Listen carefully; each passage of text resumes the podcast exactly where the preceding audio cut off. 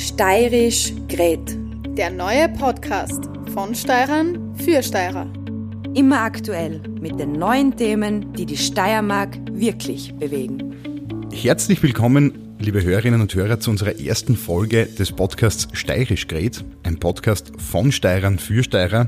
Wir behandeln im Rahmen unseres Podcasts jene Themen, die die Steiermark wirklich bewegen und die den Steirern unter den Nägeln brennen.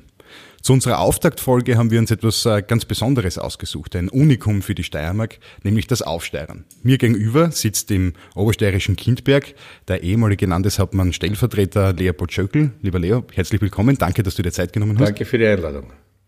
Und äh, Leo sitzt hier in seiner allsteirischen Lederhose komplett in Tracht, inklusive seinem Rauhaardackel, der Diva.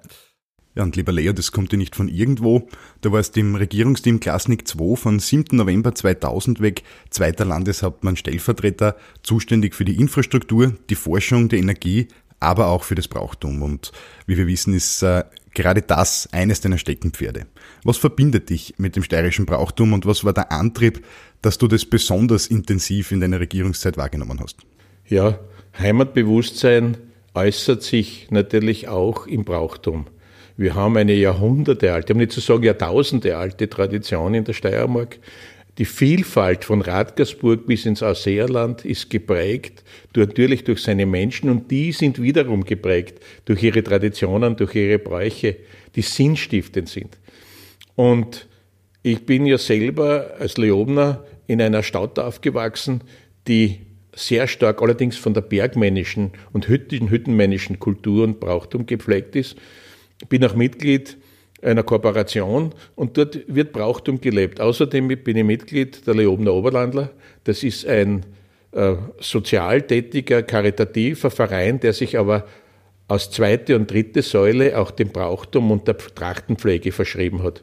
Und bin natürlich seit Kindesbeinen in diesem Ambiente aufgewachsen und es war mir immer ein großes Anliegen, weil ich weiß, dass ohne Traditionen, ohne Brauchtum der Bezug zum Boden verloren geht, der Bezug zur Heimat verloren geht.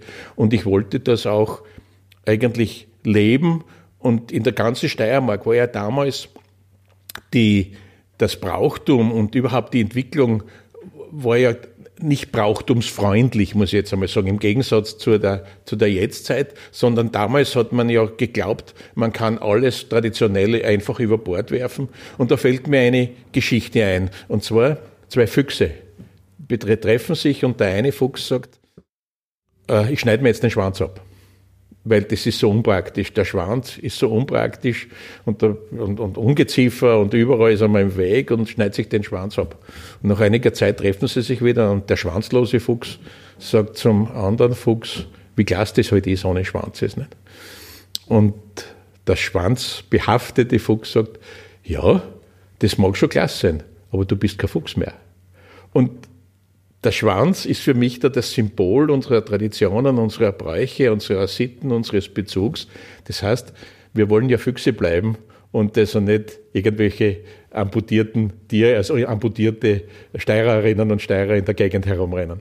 Das ist also mein Bezug zur, zum Brauchtum. Und nachdem ich die Gelegenheit hatte, in der Landesregierung zum Landeshauptmann Stellvertreter äh, gewählt zu werden. Und da hast du die Fülle der Ressorts schon aufgezählt, für die ich verantwortlich war. Eines hast du vergessen, das ist der technische Umweltschutz. Für den technischen Umweltschutz war ich nämlich auch nur zuständig. Bitte um also, äh, kein, kein Thema. Also ich habe eine sehr, sehr breite, sehr, sehr breite Palette zu vertreten gehabt. Aber das Brauchtum und die Volkskultur und da natürlich mit Schwerpunkt auch die Blasmusik. Das Blasmusikreferent der Steiermark war mir besonders wichtig. Hat sehr viel Kraft gekostet, muss ich sagen. Ich war am Wochenende bis zu sechs, bei bis zu sechs Blasmusikfesten. Und wenn man überlegt, wie viele Musiker, aber darauf kommen wir sicher noch zu sprechen, wir in der Steiermark haben, ist das schon eine ganz schöne Aufgabe. Das kann ich mir vorstellen. Es ist ja heute auch noch so, dass äh, es ein gewisses Ungleichgewicht gibt, was die Fördermittel betrifft für die Volkskultur, aber auf der anderen Seite für die freie Szene. Wie war das damals, wie du äh, dieses Amt übernommen hast? Ja, genauso. Genauso. Die, die, die, Haupt, die, die Hauptförderungen und das Geld der Landesregierung ist in die großen Grazer Theater geflossen.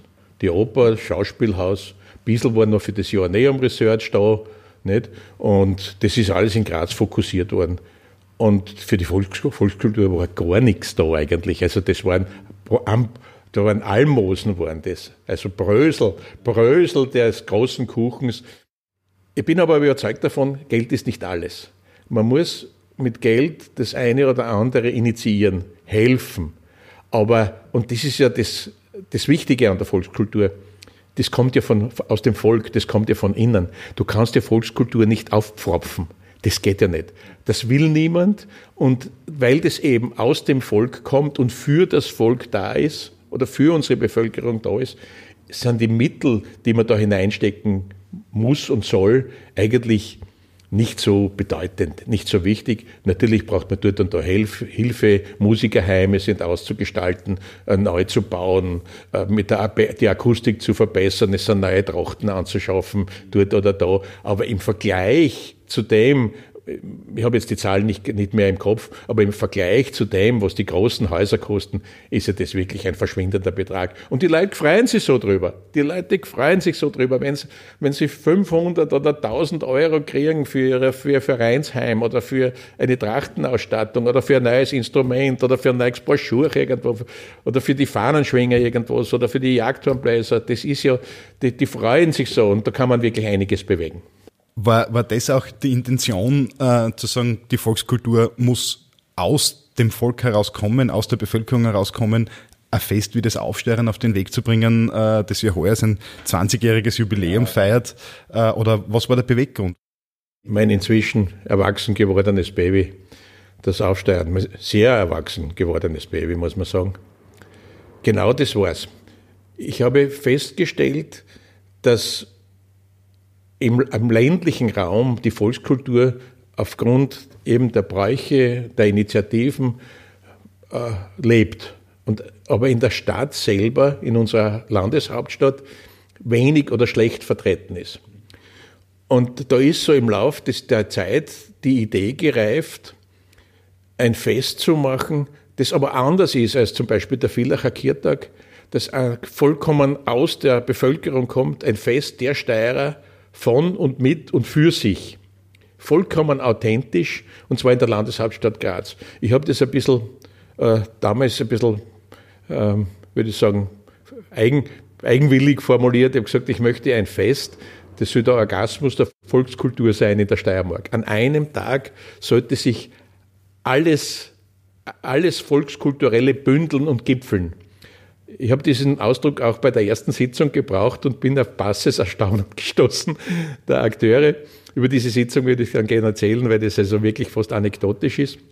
Aber das ist, so ist die Idee gereift. Ich wollte die Volkskultur in die Stadt tragen und den Grazern zeigen, wie auch, auch bildlich zeigen, wie reich unsere Gegend ist, wie reich unser Land ist, wie reich die Menschen sind, die diese Volkskultur auch leben und pflegen und die, die das auch gerne herzeigen möchten und die das gerne auch in Graz herzeigen möchten.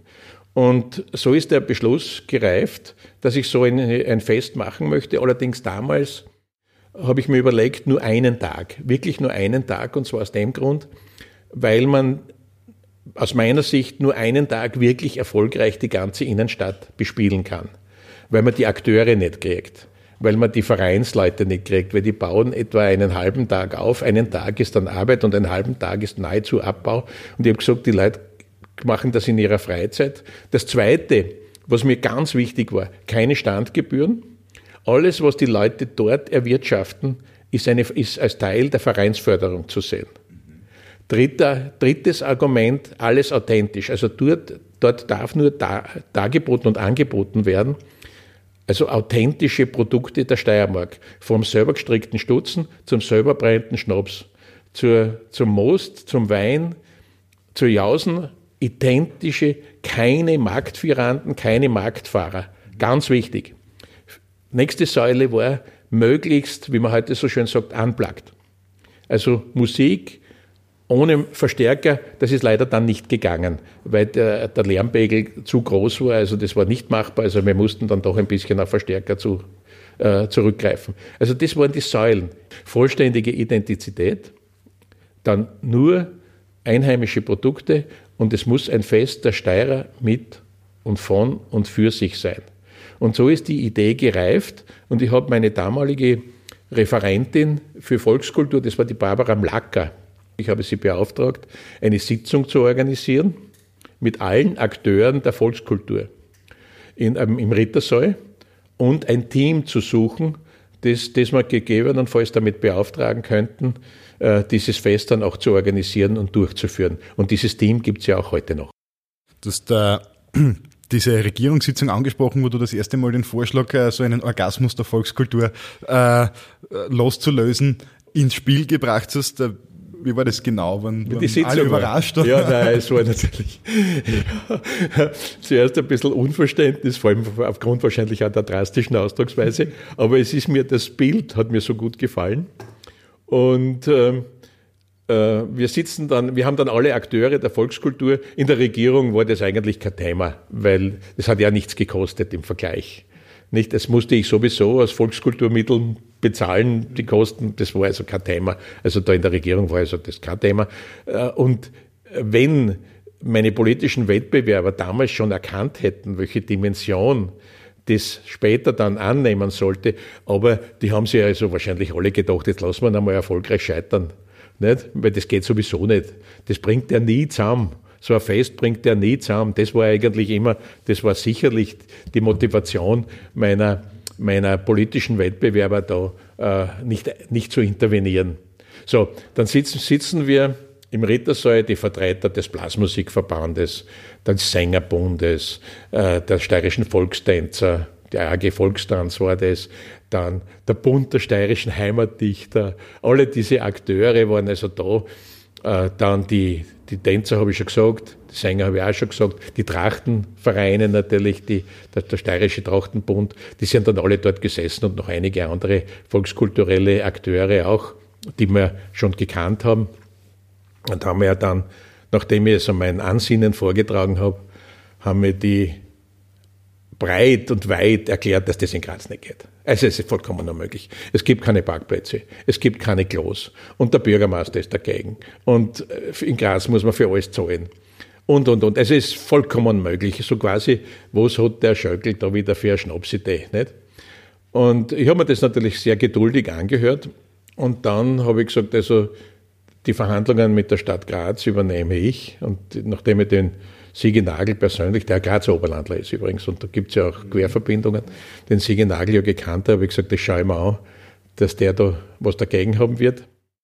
Und habe gesagt, also wenn die Vereine nicht mitmachen, dann äh, mache ich es alleine mit meinem Team und muss allerdings die Kosten dafür dann von der Vereinsförderung abziehen, weil das ja dann äh, ui, dann habe ich also festgestellt, wie die Gehirne zum Arbeiten angefangen haben und zum Rattern angefangen haben und sich überlegt haben, was, was passiert da nicht. Und dann habe ich ihnen auch noch vorgerechnet, wie viele Menschen da involviert sind. Ähm, wir haben in der Steiermark etwa 18.000, zwischen 18.000 und 19.000 Blasmusiker. Wir haben etwa 6.000 Volkstänzer, etwa 6.000 Sänger und etwa 6.000 Trachtenvereinsmitglieder in der Steiermark. Das sind insgesamt 36.000 Menschen. Ich habe gesagt, wenn von denen 36.000 nur 10% mitmachen, sind das 3.600. Und wenn von denen jede Familie, die da mitmacht, nur vier Leute mitbringt, nicht? Oh, so schnell kann ich gar nicht rechnen, sind es 12, 12 bis 15.000 Leute und die anderen dazu, also wir werden 20 bis 30.000 Besucher haben.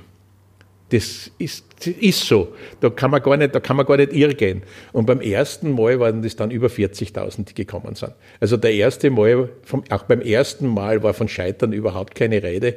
Und das war also dann schon lustig, wie dann im, im Rittersaal dann als erstes der Bund der steirischen Heimatdichter gesagt hat, mir dann mit. Und die haben dann einen Büchertisch gehabt und haben den heute noch und ich wünsche dem Bund also wirklich viel Erfolg. Das sind ganz, ganz liebe Leute, die also sehr, sehr kreativ sind, ganz vieles machen für unsere Steiermark und literarisch. Und dann hat sich der große, mächtige Blasmusikverband damals mit seinen Vertretern gewichtig hingestellt und gesagt, dann machen wir auch mit. Und so ist es dann entstanden. So, der nächste Schritt war, dass wir dann das Team ähm, festgelegt haben. Da waren einige äh, Debatten, einige äh, Gruppen, die in Frage gekommen wären. Und auf die, diesen Leut, diese Leute haben mir persönlich, wo man vom ersten Moment, und das ist hängt ja immer von der persönlichen Chemie ab, nicht? Mhm. Eine, so wie eine, eine, eine Kaufsentscheidung äh, fällt ja weit bevor du weißt, dass du das haben willst, sondern allein aufgrund der Chemie, das ist die Intuition.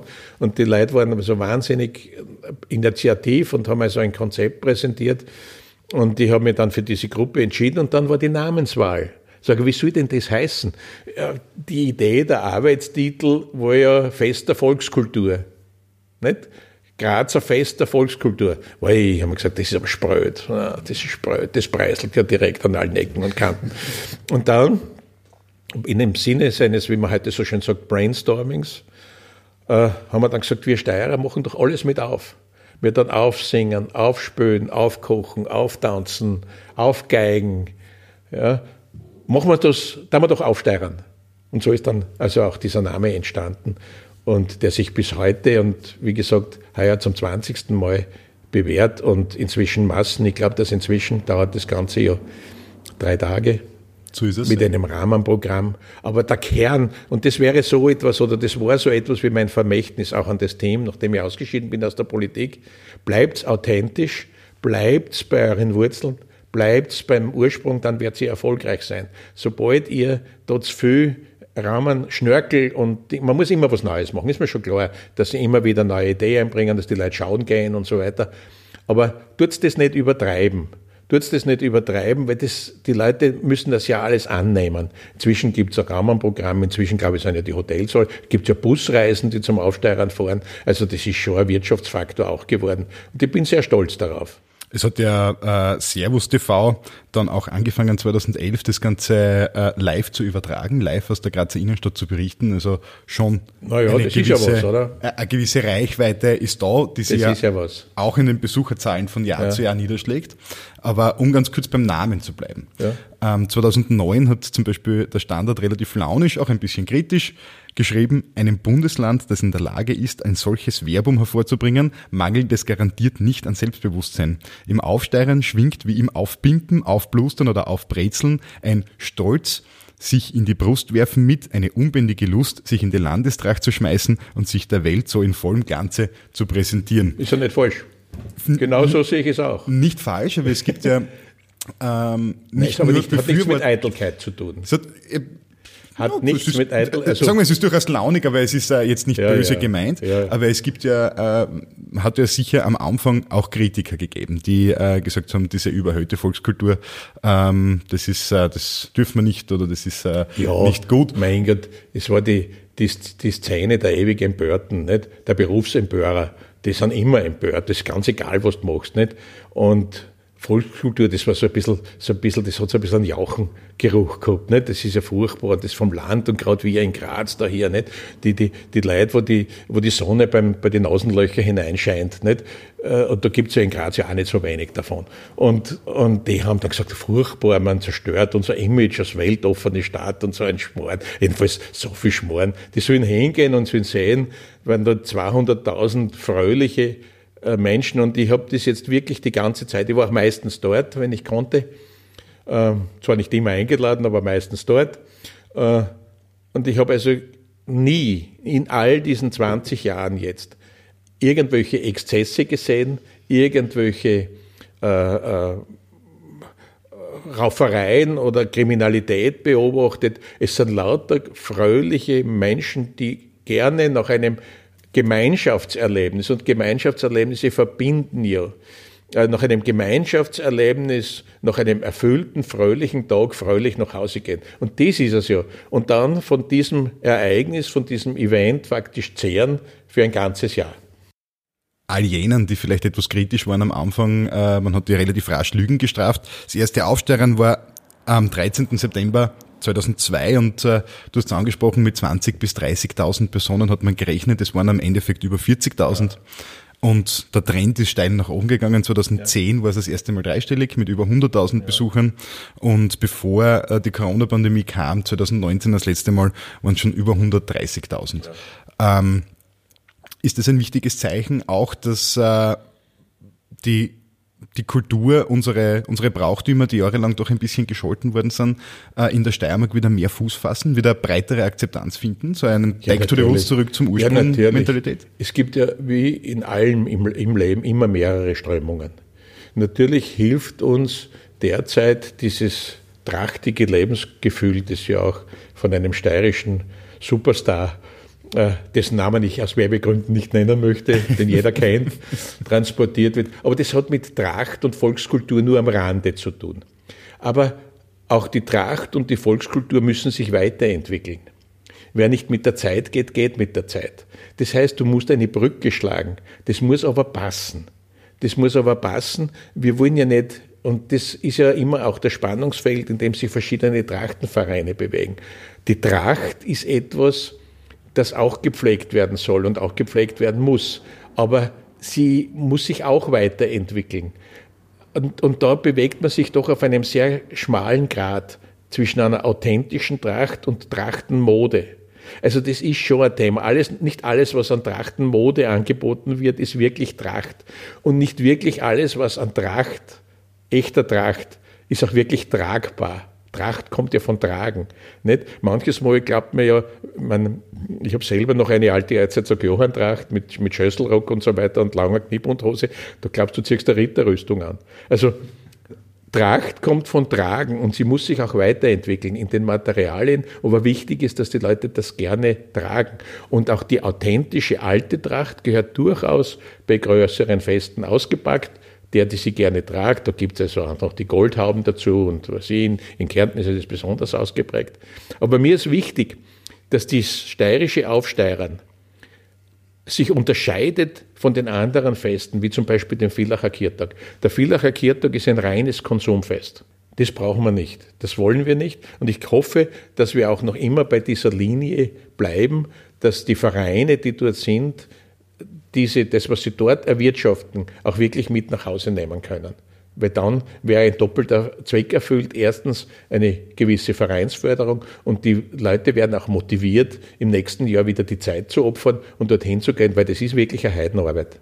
Ja, das ist es definitiv. Also wenn man sieht, wann die Aufbauarbeiten anfangen und wann dann äh, die letzten auch wieder weg sind und auch die Tage selbst sind ja für die, für die Stand und auch für die Musikergruppen, für die Schulplattler mit immensem Aber, Aufwand verbunden. aber wenn du die Freude siehst, mit der die einzelnen Gruppen am Werk sind und wie sie angenommen werden und aufgenommen werden und wie die Leute mittun und mitsingen singen und mittanzen und, und sich freuen und auch konsumieren das eine oder andere Achtel. Ich meine, ist ja nicht so schlecht, nicht? Gerade der steirische Wein kommt zu seiner Geltung.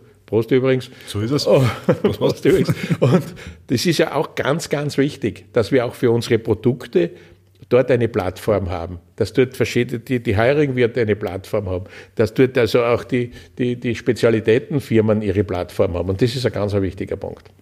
Zwar ähm, das Aufsteuern Corona-bedingt in den Jahren 2020 und 2021 eine reine TV-Veranstaltung, von der kann man halten, was man möchte, aber heuer kommt sie am 17. und 18. September eh mit einem Jubiläum wieder zurück.